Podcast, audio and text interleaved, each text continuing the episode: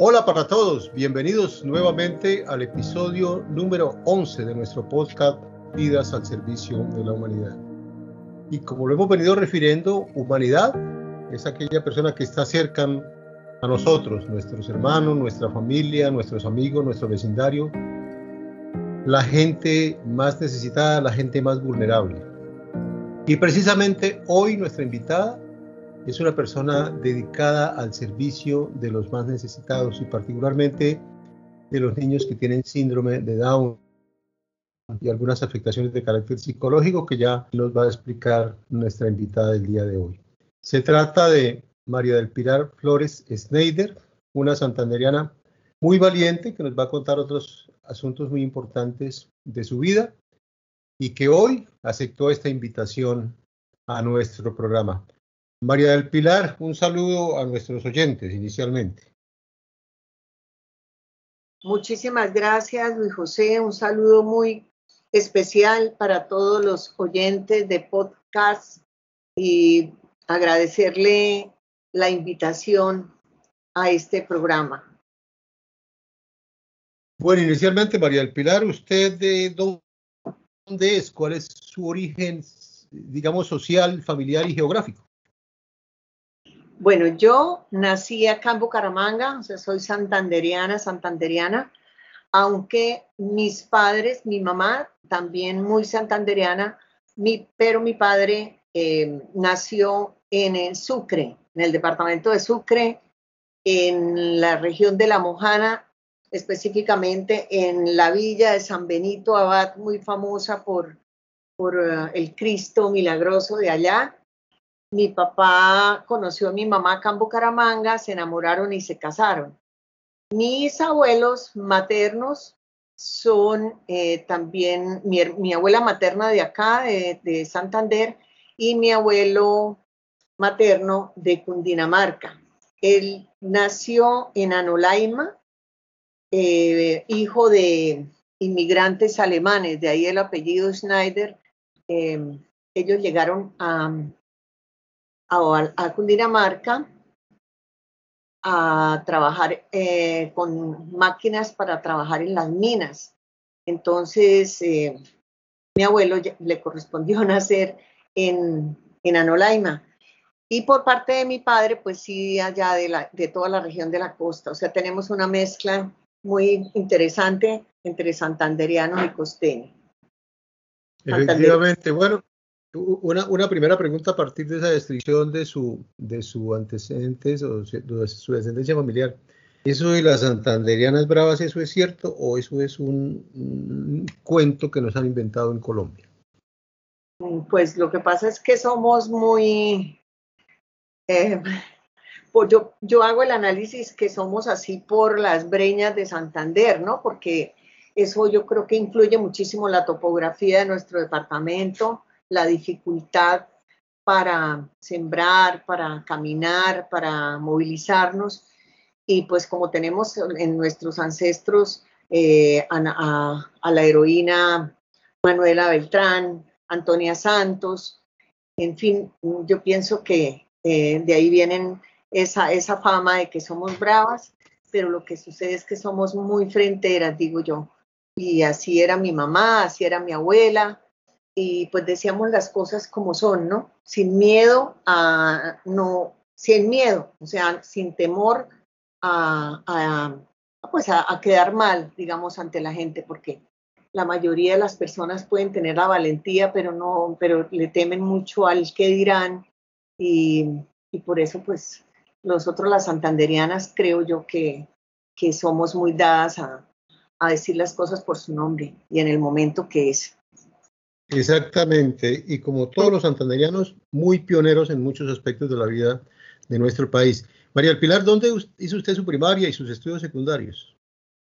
Yo, eh, al igual que mi mamá y mi tía, eh, que fueron fundadoras del, Colegio de la Santísima Trinidad, más conocido como Las Pachas, ellas eh, fundaron, pues fueron de las primeras estudiantes, ellas dos, y por eso mi mamá nos, a mis cuatro hermanas, nos, eh, nos mandó al colegio donde ella estudió, una formación muy estricta de madres franciscanas de la comunidad de, San Francisco de Asís, pero de la rama de María Inmaculada, o sea, eh, la misma comunidad de la, de la, de la hermana que fue secuestrada y que ya fue, ya está nuevamente acá en Colombia.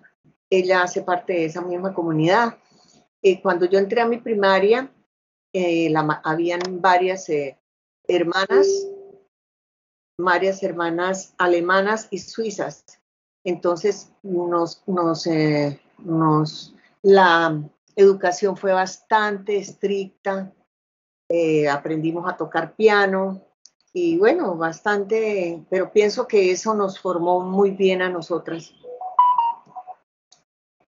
O sea, ahí terminó su, hizo sus estudios primarios. Hice mi bachillerato, sí, sí, primarios, secundarios, y, me gradué allá en el mismo colegio, y ya luego salí para la universidad, para la UIS. Bueno, María del Pilar, como los perfiles que escogemos en este programa son necesariamente gente con muchos valores. Eh, y, yo particularmente eh, cuestiono, no, este programa no tiene ninguna orientación religiosa, eh, sino una orientación específicamente en valores. Yo cuestiono mucho el que particularmente en los colegios públicos hayamos terminado eh, relegando la, religión o, la creencia en, un ser superior eh, por el libre desarrollo de la personalidad y todas esas cosas que nos trajo la cuestión de 1991. Y del Salesiano ya no hay padres, eh, en el tecnológico tampoco hay padres, en el Colegio del Pilar tampoco, en el María Goretti tampoco, que eran los colegios públicos que tenían alguna orientación o control o dirección de la, de, los, de algunas órdenes religiosas. ¿Eso ha cambiado, usted cree, esta nueva juventud que tenemos a veces desbordada en muchas cosas? Pues yo pienso que sí. Yo pienso que sí porque ahora pues todo ha cambiado tanto. Primero pues pienso yo que a raíz de que la, pues aunque no, no es que esté en desacuerdo que las mujeres trabajemos pero eso pienso que ha incidido muchísimo en la formación de los hijos, porque la mayoría de las mujeres pues se va a trabajar, los hijos quedan solos, eh, sean estratos altos, en todos los estratos sucede igual. Eh, también pues por la competencia ya eh, en el mundo ya competitivo, las mujeres deben salir a cada día a prepararse más.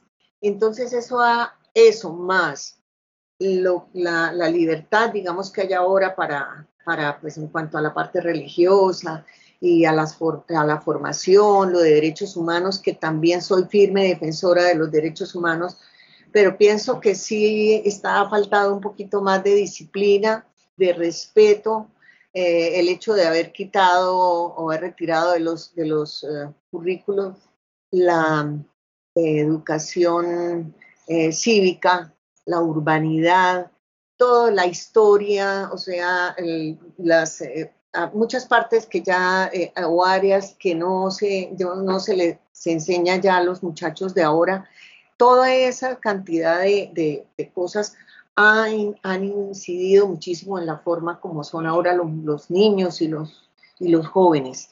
Ya no hay respeto, y a mí me parece que eso no tiene nada que ver con, con que eso el libre desarrollo de la, de la personalidad también estoy de acuerdo. Yo, pues me faltó decir que yo estudié en la UIS Trabajo Social y uno allá recibe una, amplia em, información, no solamente de lo que es en sí el trabajo social, sino de, de toda la psicología, de sociología, de antropología.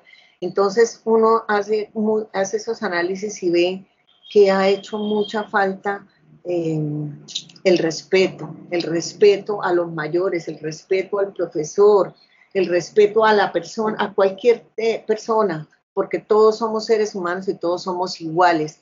Y una de las cosas, de las eh, enseñanzas importantes que yo recibí en mi colegio de franciscana fue que nos hicieron, nos dieron a conocer desde pequeñas, desde kinder, la vida y la obra de San Francisco de Asís, el respeto por los demás, el respeto por los animales, el, por la naturaleza, el respeto hacia cualquier ser humano, por muy, eh, digamos, eh, que esté en una situación de vulnerabilidad, teníamos que respetarlo porque todos para San Francisco de Asís eran hermanos, el hermano Lobo, la hermana Muerte, la hermana Luna, el hermano Sol. Y esa película de hermano Sol, hermana Luna nos la pasaron, nos la pasaban todos los años para el 4 de octubre, día de San Francisco de Asís. Y nosotras eh, aprendimos, aprendimos y aplicamos en nuestra vida las enseñanzas que Él nos dio. Y pienso que eso es uno de los valores más importantes, además pues de que en casa también nos daban ese ejemplo, tanto nuestros padres como nuestros abuelos.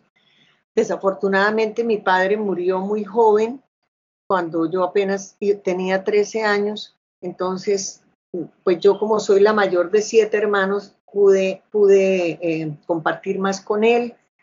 Y él como abogado, penalista eh, y de muchos, eh, estudiaba muchísimo, él nos enseñó eso también, el respeto, la dignificación de la persona, del ser humano, y, yo lo aprendí muy pequeña con él, también con el ejemplo, porque no solamente es decirlo, sino con el ejemplo, eh, es, pienso que es la mejor forma de que los niños y los jóvenes aprendan. Mis abuelos también, mis abuelos muy, unas personas muy generosas que recibían en su casa a todo el mundo, en la finca que tenían en la vía Pamplona, eh, atendían a los campesinos, jugábamos con los niños de ellos, compartíamos las navidades. Para esta época me da mucha nostalgia porque eran unas navidades bellísimas donde todos jugábamos, recibíamos los regalos con ellos. Mi abuela se disfrazaba de Papá Noel y bajaba con una antorcha, con un saco lleno de regalos para todos nosotros. Y, pues era muy bonito. Y mi abuelo tuvo una fábrica de tabaco y también trabajaba con una cantidad de mujeres que eh, elaboraban el tabaco. Mi padre fue también juez de menores en una oportunidad aquí en Bucaramanga y tuvo, em, él, me llevaba a visitar, él visitaba en las pocas instituciones que habían acá en Bucaramanga a los niños. Él a veces los sábados y los domingos se iba un ratico para allá y me llevaba. Y yo pienso que aprendí por eso el sentido de la solidaridad y, y por eso escogí mi carrera de trabajo social.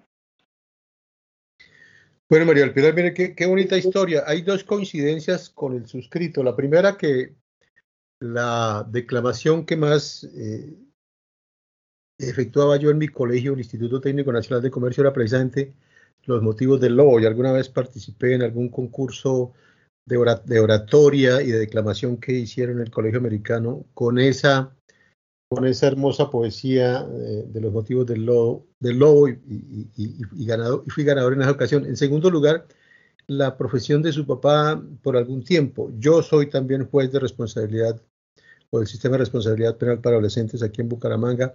Y estos programas, estos programas, estos 11 que hemos efectuado, los hemos llevado a esos muchachos para que conozcan vidas relevantes y, también, así como su papá, eh, se han hecho cosas muy importantes ya, ya se han hecho, es decir, hay referencias en muchas partes sobre lo que se está haciendo y lo que se puede hacer por esa juventud.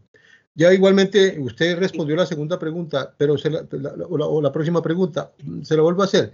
¿Quién y por qué estudió trabajo social? ¿Quién incidió en esa decisión?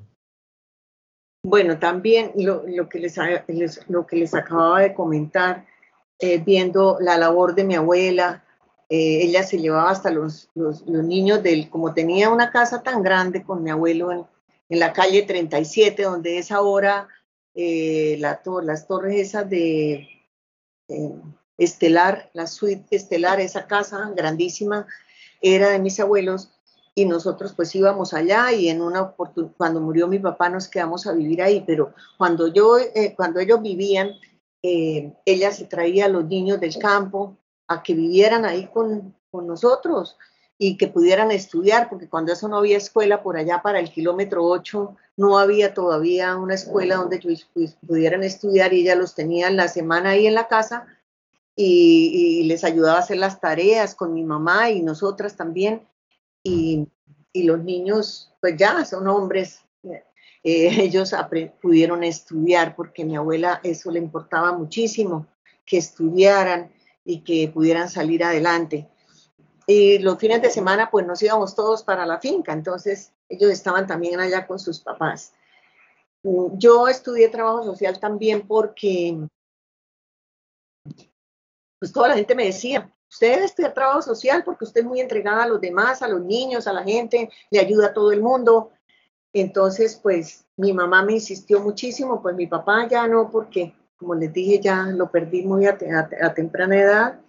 Y lo otro, pues que me encaminé mucho hacia los a los niños vulnerables, a las personas con algún tipo de discapacidad, porque en, una en varias oportunidades, fueron como unas dos, tres veces que mi papá me llevó a San Camilo, porque había niños ya con discapacidades y en lugar de, como no había ninguna institución y cuando eso no existía el bienestar familiar ni nada, los llevaban a San Camilo y los dejaban allá en un, en un pabellón que se llamaba pues el pabellón infantil. Y había niños agresivos y niños en sillas de ruedas, en muy malas condiciones y mi papá iba a visitarlos y a velar porque se mejoraran las, se mejorara el trato y, la, y las condiciones, la calidad de vida de esos niños. Entonces, tal sería mi, que me impactó tanto, tanto eso a mis siete años que hice la primera comunión, que yo le pedí a mi mamá que, y a mis papás, pues, que no me hicieran la piñata de, de primera comunión en la casa, como todo el mundo lo hacía, sino que hiciéramos la piñata con esos niños. Me acuerdo que le decían los niños loquitos, les decían que eran loquitos porque brincaban y saltaban y, gritaban y todo eso. Entonces hicimos la, piñata allá, pues solamente con mis hermanos y, mis padres, mis abuelos y mis tíos lo hicimos allá. Fue una locura, ellos estuvieron felices y eso me impactó tanto a mí, aparte de que tuvimos también mi mamá tuvo una prima con síndrome de Down que con ella compartíamos casi todos los fines de semana y se llamaba Clarita. Vivió hasta los 60 años y siempre, siempre la tuvimos como la consentida de la familia, le dábamos todo el afecto, el cariño, eh, no permitíamos que nadie la mirara mal, ni que le, se burlaran de ella, porque en esa época era tremendo salir uno con una persona, con un niño con síndrome de Down, un, muchacho, la gente se quedaba mirándolo, se reían, se cuchichaban, cuchicheaban y, no. Todo eso me movió a mí a, algún día, me propuse algún día trabajar eh, por esta población tan, tan discriminada, tan vulnerable, tan desprotegida. Bueno, María del Pilar, qué, bonitas historias, de verdad, la que usted nos cuenta. Eh, ¿Y su vida profesional cómo inició y qué destaca de esa, de esa, de esa vida profesional, los cargos ocupados? Eh, ¿Qué destaca usted de, esa importante y positiva labor profesional que usted ha, desarrollado como trabajadora social? Bueno, eh, José, yo, pues como les decía, quería trabajar con los niños y ojalá con pero, pero bueno, eh, y así pues la primera práctica precisamente me correspondió en el hospital Ramón González Valencia, ahora Hospital Universitario de Santander, en rehabilitación, en todo el servicio de rehabilitación. Y ahí de todavía aún más me comprometí con esas personas porque resulta que allá llegaban los casos de, pues como todos sabemos, que al hospital universitario no llega solamente los, las personas o los eh, enfermos o los que tienen algún problema de salud llegan de Santander, sino del sur de Bolívar, del sur de Cesar, hasta de norte de Santander, en fin. Eh, y empecé a conocer la realidad de las personas, de los niños eh, en condición de discapacidad. ¿Por qué? Cosa que yo no sabía. Eh, yo sabía en cuanto al síndrome de Down que es un problema genético, que hay un problema que se presenta ya desde, la misma, desde el mismo momento de la, de la concepción, que no hay nada que hacer ahí, pero me impactó muchísimo ver los niños y, jóvenes y hasta adultos con parálisis cerebral, que por qué llegaron a, tener o a sufrir la parálisis cerebral. Resulta que la mayoría de los casos, la mayoría, la gran mayoría, era porque no tuvieron la oportunidad, las madres, las madres de esos chicos, la oportunidad en sus pueblos, en sus municipios, de tener acceso a un servicio, eh, digamos, de tercer nivel o al menos de segundo nivel, donde se les pudiera practicar una cesárea.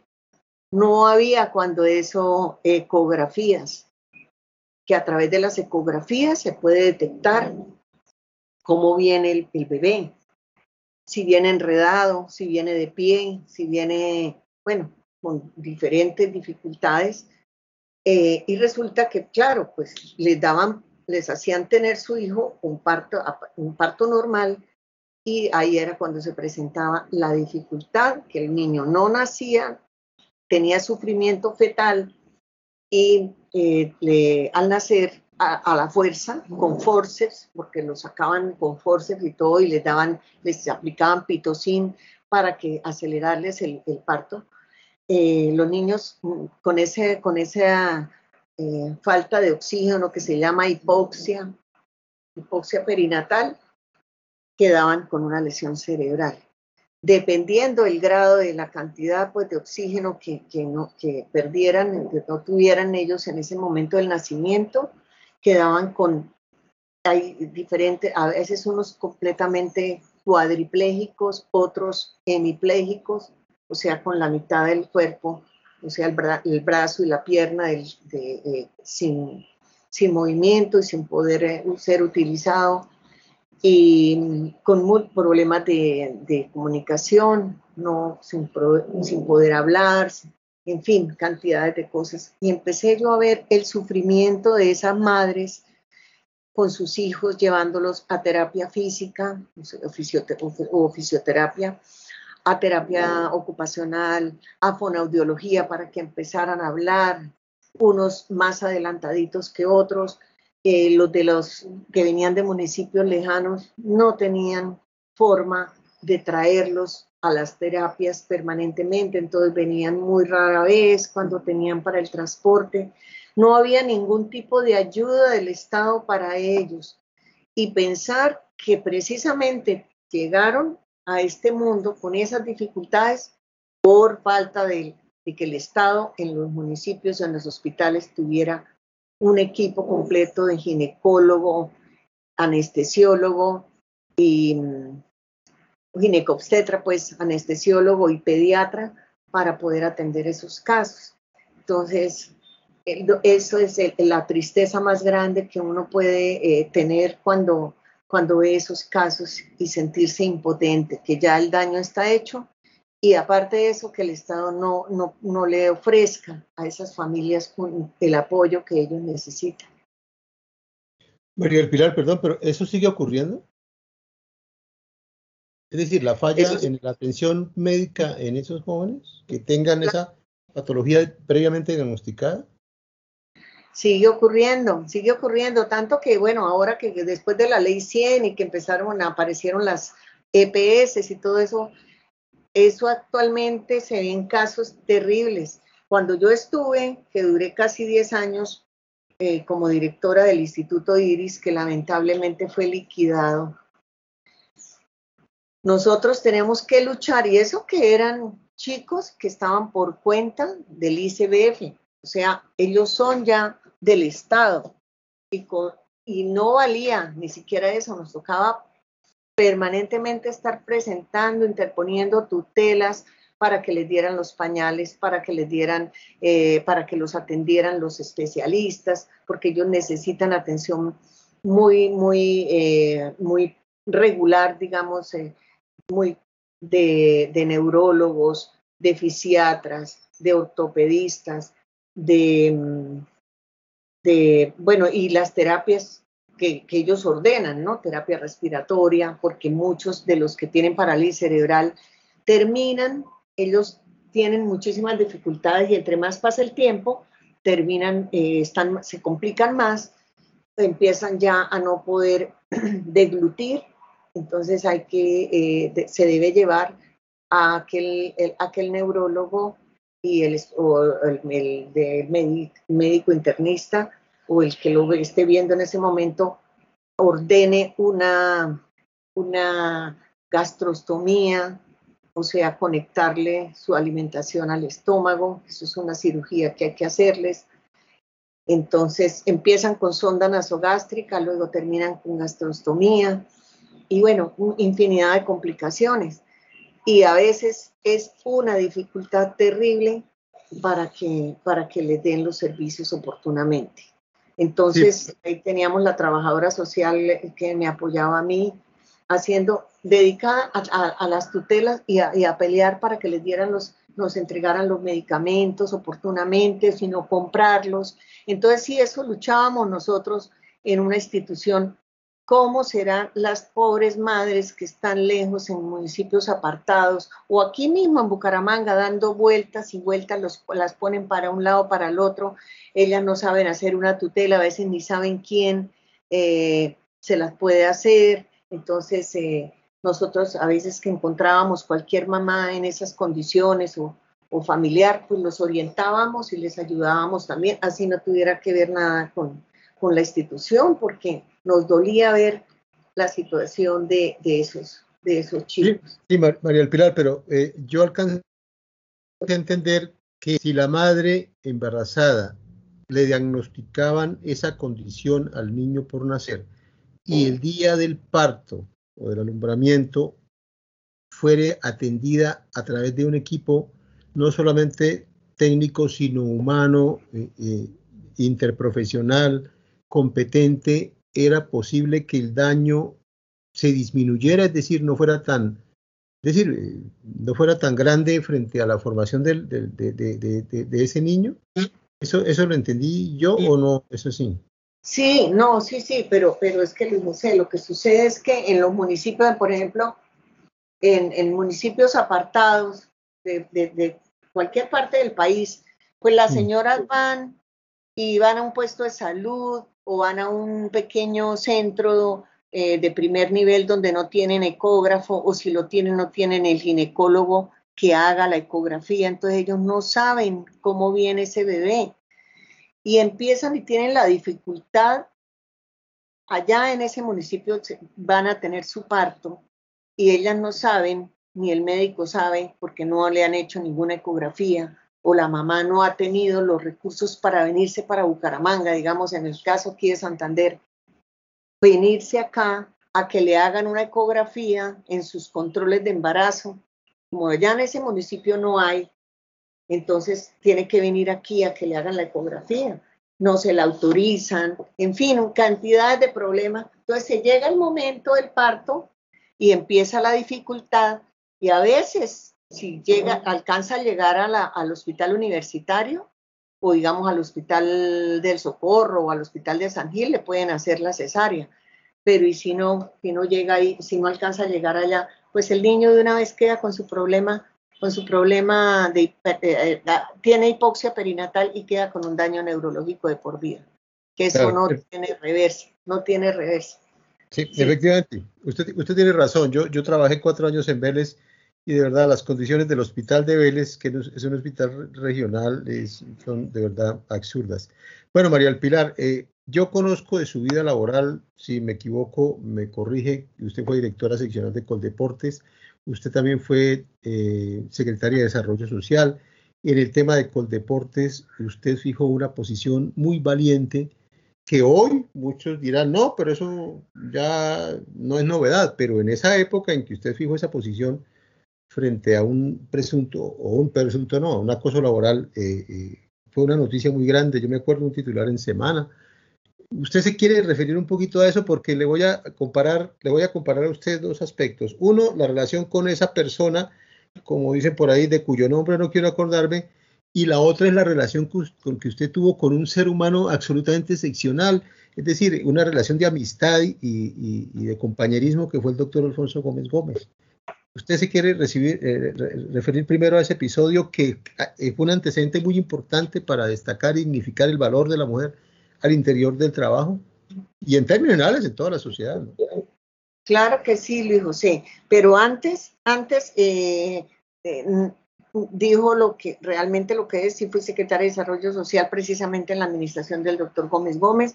Antes yo había trabajado, fui la primera trabajadora social que tuvo la alcaldía de Bucaramanga recién yo me gradué de la universidad. No había una sola trabajadora social en la alcaldía. Habían trabajadoras sociales en la Secretaría de Salud, pero para el resto de la alcaldía no existía desarrollo social, no existía ningún. Entonces, eh, a mí me contrató el doctor Fernando Ariza Moreno, fue mi primer jefe, el, alcalde, y, como trabajadora social eh, de, ahí de la alcaldía, yo tenía que atender todo, todo, todo lo de lo de todo lo que se presentara en, las, en todas las áreas, en, en la Secretaría de Infraestructura o de Obras Públicas en ese entonces, en gobierno, en la personería, en donde todas las situaciones sociales las atendía yo y fue un gran aprendizaje para mí. yo de ahí aprendí de todo, de todo, a trabajar con las comunidades y todo eso. Y luego, pues uno de los cargos también que fue después de lo de Coldeportes, porque yo después de eso pensé no volver a aceptar ningún cargo, cargo público, fue eh, como directora de la WIMIS, de la Unidad Materno-Infantil Santa Teresita, adscrita al ISAU. Y un gerente mm, me llamó y me dijo que quería que yo fuera la directora de allá pero resulta que siempre todos los directores de esos centros son médicos. Yo le dije, pero yo no puedo porque yo soy trabajador social. Dijo, a mí no me importa, yo quiero que vaya una persona así como usted que ponga a funcionar eso bien, que le ponga el corazón y, se le dedique, porque es que el médico que había estaba contratado por cuatro horas y él iba un ratico y se volvía y se iba porque a esa misma, en ese mismo horario tenía ya contrato con, con, otra clínica y luego de ahí se iba para el hospital y luego así, ¿no? Entonces él no, le, no se le dedicaba el tiempo completo, que fue lo que yo hice y fue pues muy gratificante y todavía la gente me, me recuerda. Eh, estuve casi cuatro años allá en la WIMIS, eh, demandaron mi nombramiento, pero duré los cuatro años y no salió en, en contra, ¿no? Que porque no era médica y tenía que, tenía pues bajo mi, digamos, eh, eh, tenía médicos eh, que estaban contratados allí, pero hicimos precisamente por lo que les acabo de, contar, refiriéndome a los a la falta de oportunidad y atención oportuna pues de las madres gestantes, logramos hacer un convenio con la Universidad Industrial de Santander y luego con la UNAV para hacer cesáreas en, la WIMIS. Ya no nos tocaba remitir porque llegaba y, ellos se daban cuenta que el bebé venía podálico, como se dice cuando viene de pie, o venía en, en, muy mala posición, y que lo más seguro era que si no se le hacía cesárea se malograba el bebé, podía morir o poder quedar con, con, con su parálisis cerebral. Entonces hicimos el convenio, eso fue muy gratificante para todos nosotros y especialmente pues para las mamás y esos bebés porque podíamos atender cesárea eh, con un equipo muy bueno de, la UIS, eh, de ginecólogos, obstetras, anestesiólogos y pediatras. Y luego, eh, luego le hicimos con la UNAP, que estaba apenas empezando, hicimos convenio también con la UNAP, y después ellos ya pasaron, fue al Hospital Local del Norte a hacer esa función. Entonces, eh, sí, antes de, la WIMIS, pues eh, precisamente el doctor Gómez Gómez me propuso para que en la terna, para que fuera la directora regional de Coldeportes. El director nacional era, eh, Miguel Ángel Bermúdez. a mí me dio pues un poquito de temor porque había escuchado historias de él que, pues, comentarios de que era una persona irrespetuosa, eh, que era grosero. Eh, bueno, yo tuve mis reparos, pero sin embargo, pues el doctor Gómez Gómez confió mucho en mí y me dijo pues que aceptara, que sería la primera mujer que iba a llegar a ese cargo, que no había ninguna otra mujer en todo el país que, estuviera en ningún departamento como directora regional. Eh, entonces también se trataba de reorganizar el deporte aquí en Santander y darle apoyo a los, a los deportistas. Entonces, pues que... Y este señor, pues ellos presentaron la terna y, el doctor Bermúdez me escogió a mí. Eh, cuando yo llegué a Bogotá a posesionarme, pues empezó con sus, con sus cosas, con sus comentarios eh, fuera de tono, y yo le dije, pues que, que si las cosas, que, que pues que yo era su subalterna, iba a ser su subalterna, y que yo exigía respeto, porque una cosa, pues él no podía hacer ese tipo de comentarios y de insinuaciones si yo pues era su, iba a ser su subalterna y que a mí yo, yo me hacía respetar. Entonces me dijo que no, que era por molestar y que no sé qué. Le dije, sí, porque si no, si, si usted va a tener ese tipo de comportamiento, no, yo no lo voy a permitir. Entonces, de una vez aclaremos las cosas o si no, pues no me posesiona. Entonces me dijo, no, no, no, no, no. Ese era de los que decía que éramos muy bravas las santanderianas, que no nos aguantábamos un chiste. Bueno, así fue que me posesioné y apenas vino la primera vez a Bucaramanga, empezó con, con el acoso y el acoso y el acoso. Yo nunca en mi vida había vivido esa situación porque, como le dije yo en una oportunidad a ese señor, trabajé en la alcaldía con el doctor Fernando Ariza, con el doctor eh, Carlos Birbiescas, con el doctor Gómez Gómez, eh, con con, tuve un contrato cuando estaba el doctor Remolina. Entonces, pues trabajé con personas muy decentes, muy respetuosas, señores que, caballeros eh, a carta, de carta cabal, carta cabal. Entonces dijo, no, que, las, que el tiempo había cambiado y que yo no, no tenía por qué eh, que él era mi jefe y que yo tenía que hacerle caso en lo que él quisiera. Entonces yo le dije, no, yo se lo aclaré en Bogotá, me parece el colmo que usted mm, debió lo dicho, de lo confirmado y no estaría yo aquí ocupando este cargo. Entonces se molestó y a mí me daba pena, porque es que uno como mujer, como lo han expresado de ahí en adelante muchas mujeres, para uno es muy incómodo eh, eh, denunciar o hacer referencia a esas actitudes de estas personas. Pero llegó al punto en que yo trataba de evitarlo, trataba de estar siempre acompañada, eh, pero se, se, dieron dos oportunidades que delante de la gente fue eh, agresivo y, trató, y trató de sobrepasarse conmigo, de manera que eh, como yo lo paré, lo tranqué, entonces me dijo que me iba a sacar de la de Coldeporte. Yo le dije, pues que lo hicieran. Me dijo primero que renunciara. Yo le dije, yo no renuncio porque yo estoy haciendo las cosas bien. Usted mismo hace ocho días en una entrevista eh, elogió mi, mi trabajo, mi dedicación, que había saldado cuentas pendientes, eh, que estaba administrando muy bien los recursos y como en ocho días eh, me dice que me va a sacar porque yo no estoy haciendo las cosas bien. Digo que no porque, porque como era, yo le debía eh, obediencia a él como jefe y que él para eso me había, me había escogido en la terna. Entonces empezó una, una situación que ya se me empezó a salir a mí de las manos.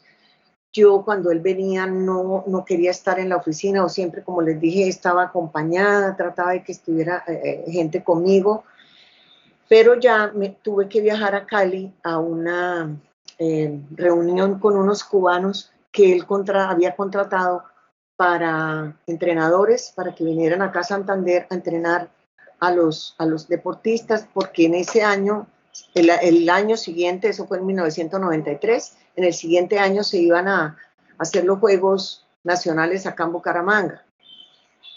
Aparte de eso, también eh, en, la, parte de contratación, también él, ya había hecho sus arreglos con unos contratistas y me exigió que yo debería adjudicarle o firmar los contratos con ellos. Yo me asesoré de un arquitecto que muy, muy honesto. Él revisó pues las propuestas de esos amigos de él que estaban eh, presentándose a la, presentándose para contratar y, se dio cuenta que no eran las mejores propuestas. Entonces yo no quise firmar y luego sucedió lo de Cali, donde definitivamente ya nos enfrentamos y me amenazó y de todo. Entonces cuando yo, yo me devolví para Bucaramanga, para acá, seguí haciendo mi trabajo y eh, después él me llamó a, pues a, insultarme y a decirme que, que él ya estaba cansado conmigo, que yo no le funcionaba para nada, para nada lo que él necesitaba. Ustedes entenderán, para poder hacer sus malos manejos con los recursos y pues para lo otro, que no quería salir con él, ni viajar con él, ni atenderlo acá en Bucaramanga como él quería. Que me iba a sacar de la institución, que renunciara o él me, me sacaba, le dije, pues bien pueda porque soy, yo no renuncio porque yo estoy haciendo bien mi trabajo, pero usted tiene, usted perfectamente, yo soy de libre nombramiento y remoción, me puede sacar cuando quiera. Y así fue como el primero de octubre de 1993 me enteré por vanguardia, me acuerdo que era un sábado, y me levanté, recogí la vanguardia y me vi en primera página con foto a color donde decía, em, no, no fue declarada insubsistente, sino... ¿Cómo? ¿Destituida? Destituida, sí. Destituida, destituida directora regional de Coldeportes.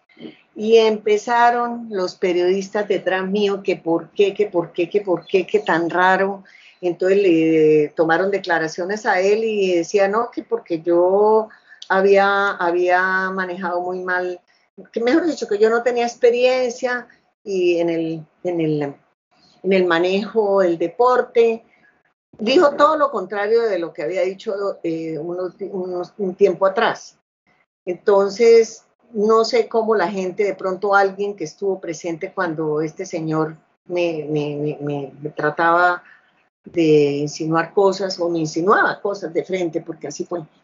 Alguien les, eso se filtró y empezaron los periodistas detrás mío, detrás, que dijera por qué había yo renunciado.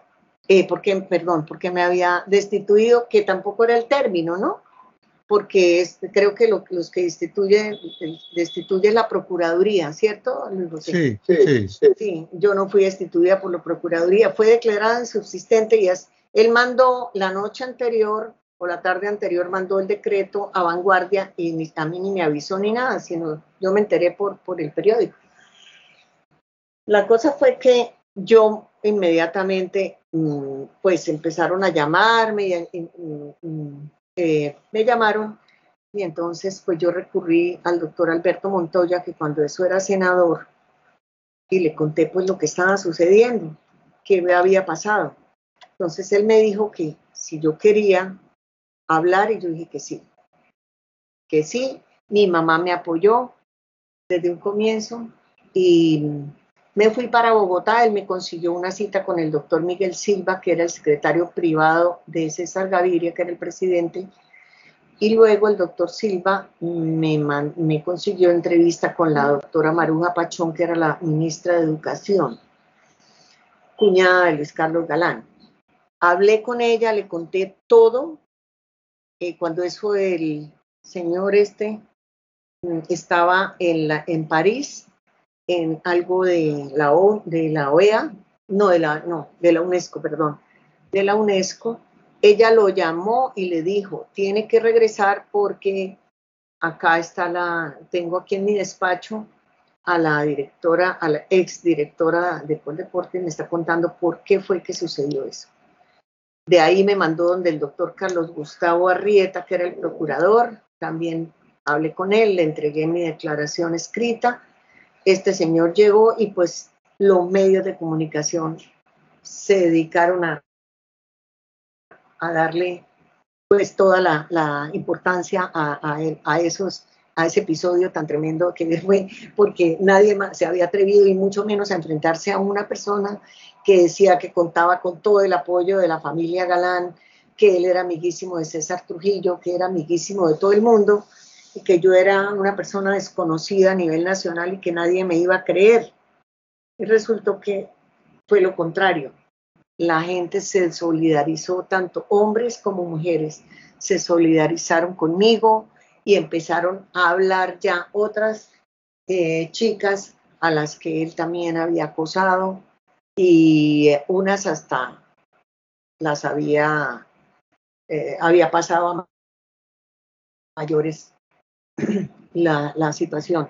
Entonces, pues terminó en que, en que pues él fue, él sí fue destituido por la Procuraduría, le, le abrieron también proceso en la Fiscalía porque aunque en ese momento el acoso sexual no estaba tipificado como delito, y yo no sé si ahorita sí, como que sí, ahora eh, pues eh, con otras mujeres sí hubo más que acoso.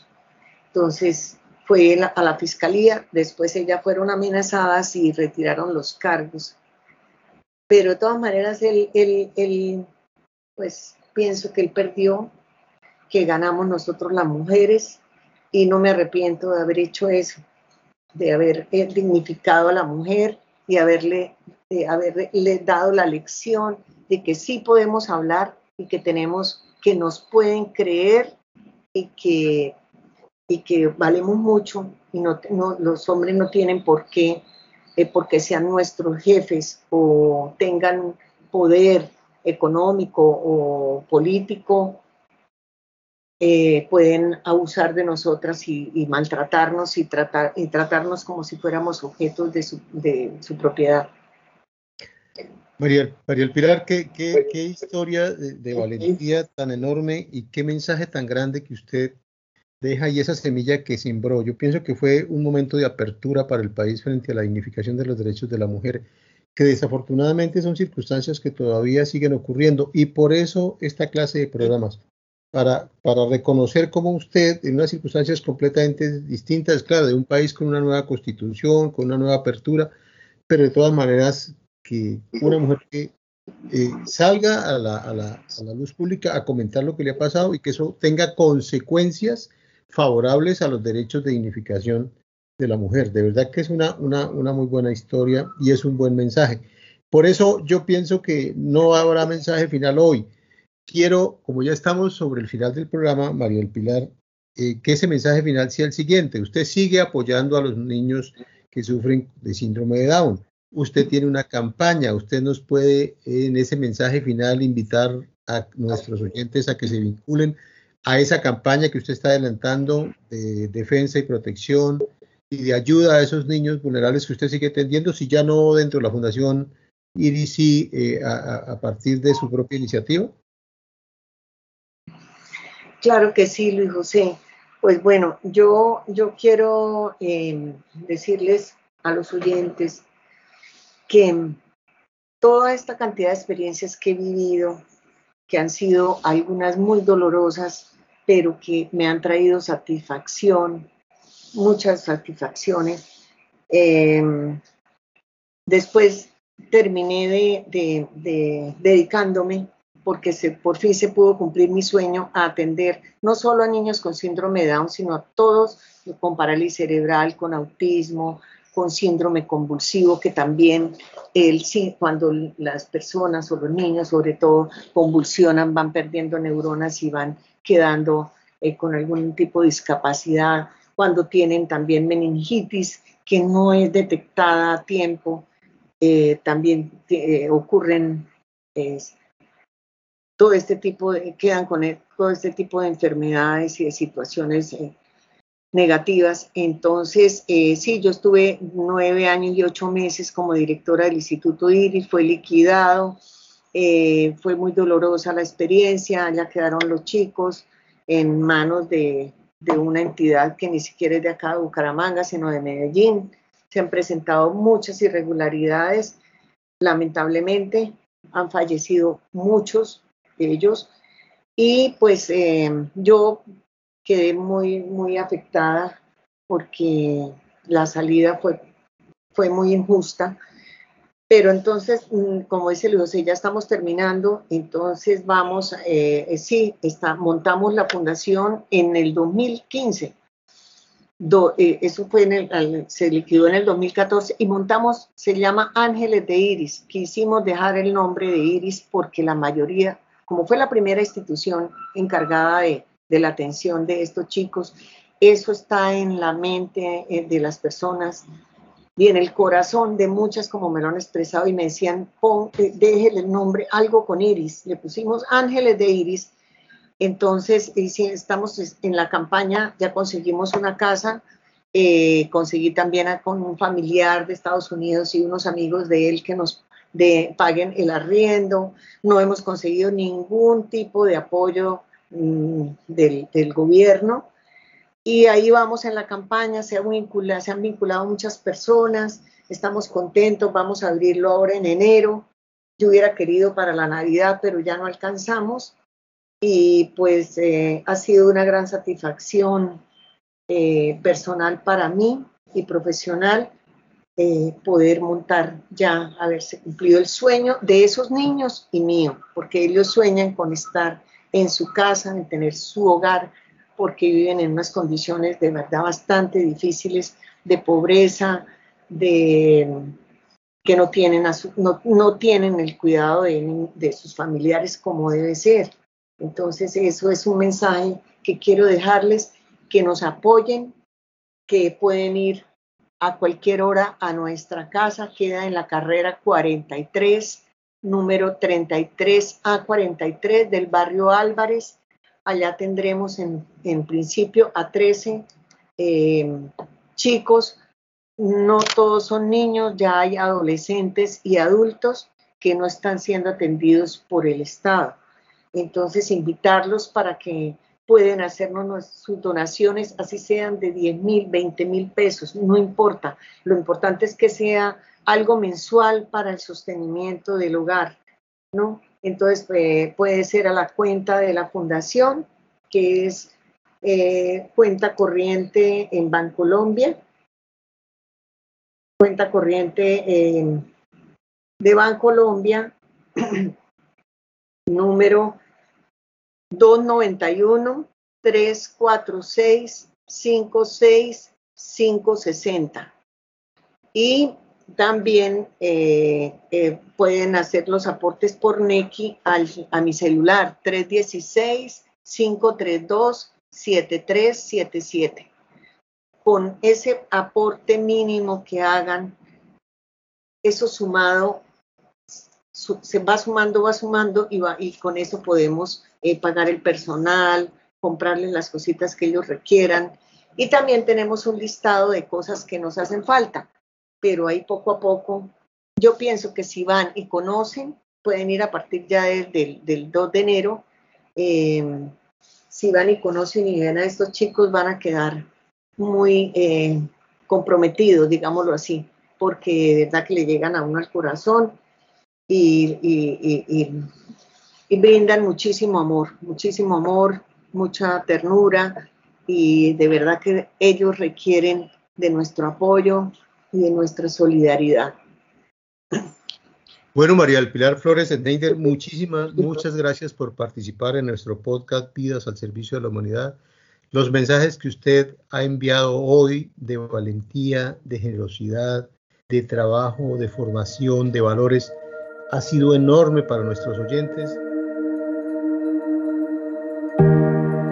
Muchas gracias por escucharnos hoy. Nos vemos o mejor nos oímos en un próximo episodio.